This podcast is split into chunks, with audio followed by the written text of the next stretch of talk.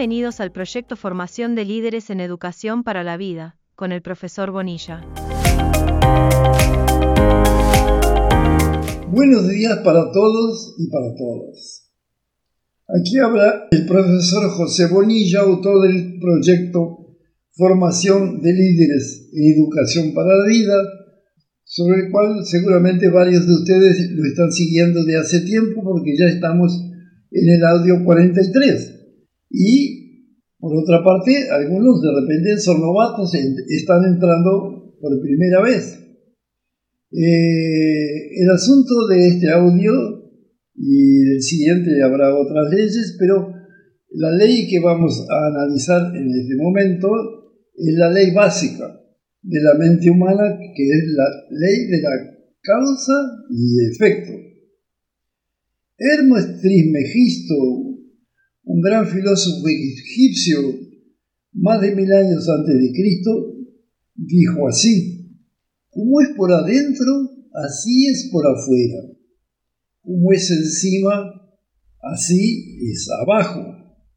La Biblia, muy leída en Occidente, tiene un párrafo que dice, como es en el cielo, es en la tierra. Bien, estas frases pueden parecer muy enigmáticas, pero ellas engloban la ley más importante que nos rige, la ley de causa y efecto. Traducidas en palabras más simples significarían lo siguiente. Tal como el hombre piensa, siente y cree en su interior, o sea, por dentro, encima, en el cielo, en las metáforas anteriores que pasé, así serán las condiciones eternas de su vida, afuera, abajo, en la tierra. O sea, las causas son los pensamientos, sentimientos y creencias. Los efectos son las circunstancias reales que nos rodean. Esta ley tiene una importancia fantástica en el desarrollo humano y hasta ahora solo fue bien conocida y dominada por unas pocas personas, generalmente de alto nivel espiritual, que la usaron para el bien. Sin embargo, el hecho de que las grandes masas ignoren esa ley no significa que ella deje de operar en el seno de aquella. Si usted tiene una garrafa de gas en su casa y mueve la llave correspondiente, el gas irá a surgir en la boquilla de su cocina. Como sin duda usted conoce cómo funciona este aparato, aproximará rápidamente un fósforo encendido y así tendrá fuego para calentar agua o preparar sus alimentos. Pero si alguien no conoce cómo funciona una cocina a gas, moverá la llave, el gas irá a surgir, invadirá el local y esa persona podrá acabar muriendo asfixiada. De la misma forma, la ley de causa y efecto puede actuar sobre la multitud ignorante de su contenido, envenenándola e intoxicándola. Y es eso que estamos viendo en la actualidad. No es una metáfora, es una realidad. Entonces, si hacemos un análisis eh, medianamente profundo, de la problemática humana, comprobaremos que el, mal uso de la ley de causa y efecto es el origen básico de los sufrimientos humanos. ¿Por qué será que el mal uso de la ley de causa y efecto podrá producir tantos trastornos? Es claro que si una persona planta cardos, no recogerá rosas, y si siembra claveles, no recogerá pastos. De la misma manera, si dentro de aquella predominan sentimientos de temor, impotencia e inseguridad, afuera el efecto será de fracaso, sufrimiento, tristeza y hasta odio. Es de fundamental importancia reconocer que todos nosotros, desde niños, recibimos una educación con prevalencia negativa introducida por el medio social en el que vivimos caracterizada por resaltar nuestra inferioridad, impotencia e insignificancia frente al mundo todopoderoso, los que nos lleva a la convicción acerca de nuestra imposibilidad de alcanzar ciertos objetivos que gustaríamos de ver realizados en nuestra vida. Así, un sentimiento de resignación con la situación en la cual se vive en términos globales es introducido en nuestra mente, junto con la alimentación materna, por así decir. Entonces, y antes que las personas puedan escoger racionalmente lo que hacer con sus vidas, existe un convidado de piedra bien en el interior de ellas. La internalización de una visión del mundo específica, fragmentaria y sectaria, pero que se presenta como la única realidad. Hoy en día esta visión fraccionaria está representada por la sociedad de consumo. Quien haciendo uso del privilegio humano del raciocinio desea apartarse de esta compulsión, será percibido como un bicho raro y hasta como un boicoteador peligroso, o quien sabe como un excéntrico caduco por gran número de personas cuyas mentes han desarrollado un mecanismo para proteger y hacer prosperar este fragmento de la vida, a veces minúsculo, y transformarlo en el conjunto. Freud llama este mecanismo de superego. Realmente esta castración de las posibilidades del ser humano no fue producto de una conspiración de explotadores que desearían transformar el hombre en un muñeco y así aumentar sus ventajas. Más bien este cercenamiento de aquellas posibilidades humanas surgió de la propia evolución del hombre, incapaz de aprovecharlas debido a su escasa madurez evolutiva, pero también es evidente que cada vez con más sutileza y sofisticación, el poder económico ha aprovechado esta situación en su beneficio, haciendo el hombre cada vez más dependiente de la fracción de la realidad escogida por el sistema. El poder económico dispone para tanto de medios cada vez más avanzados, principalmente en el área de comunicaciones, distorsionadas, colocadas fuera de contexto y enviadas a minutos a los lugares más lejanos del planeta, manteniendo así a los ciudadanos clientes más cautivos y más hipnotizados. El temor y el miedo son reforzados a niveles increíbles por las nuevas y terribles armas. El holocausto nuclear pende sobre todas nuestras cabezas sin excepción, aunque estamos lejos de Ucrania. Y aún la energía atómica pacífica también demuestra ser un potencial terrible. Recordar las catástrofes de Harrisburg y de Chernobyl. O sea, Hace milenios que el hombre usa por su ignorancia la ley de causa y efecto más en su perjuicio que en su beneficio. Modernamente esta situación es aprovechada por el poder económico y dentro de él por personas que para compensar sus propias deficiencias precisan dominar a los otros. Pero la evolución de la especie humana libera nuevas fuerzas energéticas esto lleva a que juntamente con la domesticación cada vez más perfeccionada del ser humano, surjan nuevas tendencias. Es así como el instinto de vida, que también se reconoce como eros.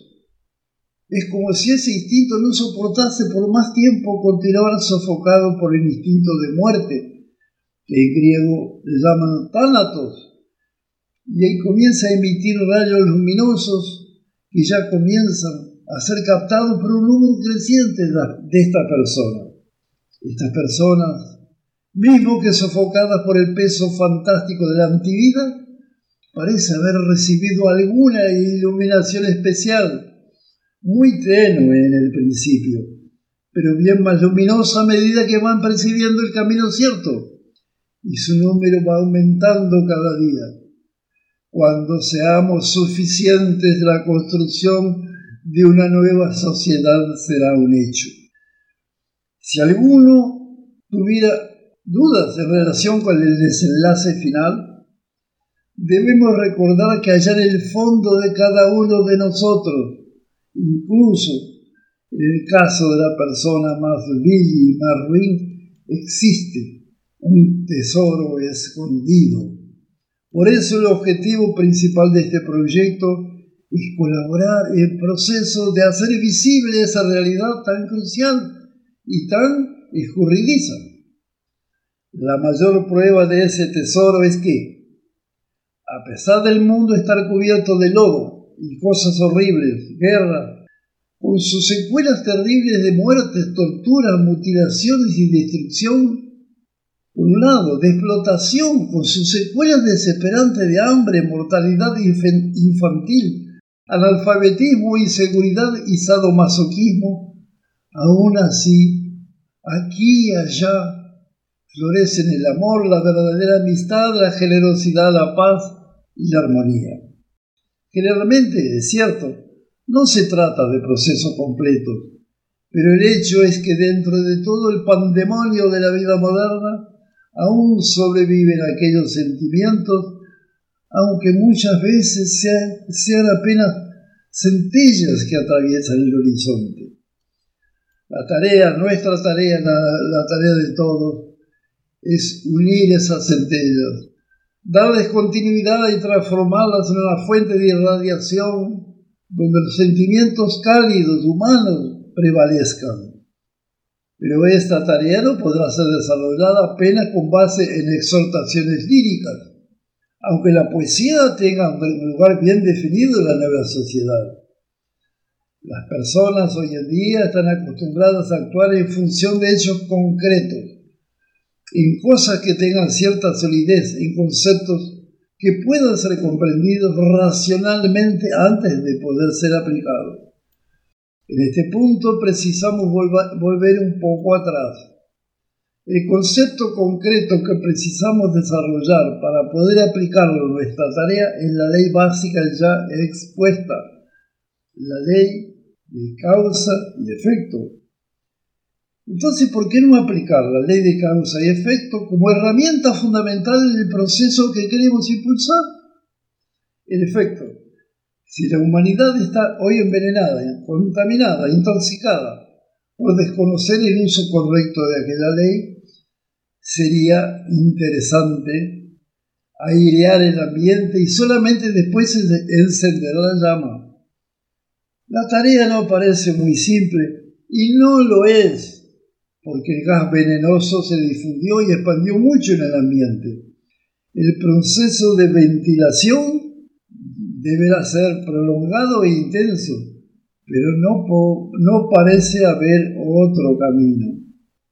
Por este motivo, como ya fue explicado en este proyecto, no adelanta mucho tentar mudar apenas los fenómenos o acontecimientos externos, porque ellos simplemente son efectos una simple redistribución de efectos puede parecer un cambio correcto, pero esto es cierto solo desde una óptica muy superficial.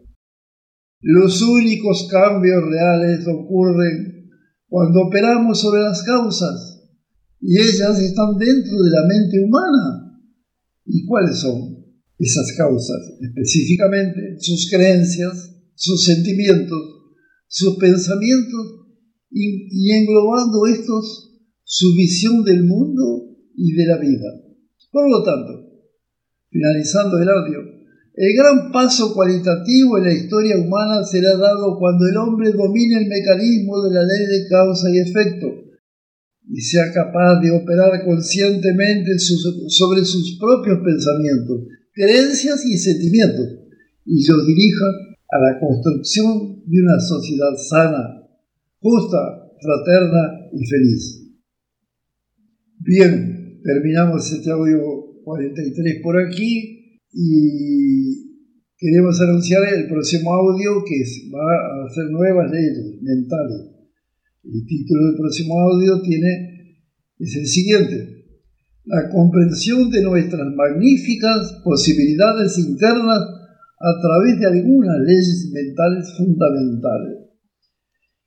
Quiero decir apenas una cosa. Yo no inventé estas cosas.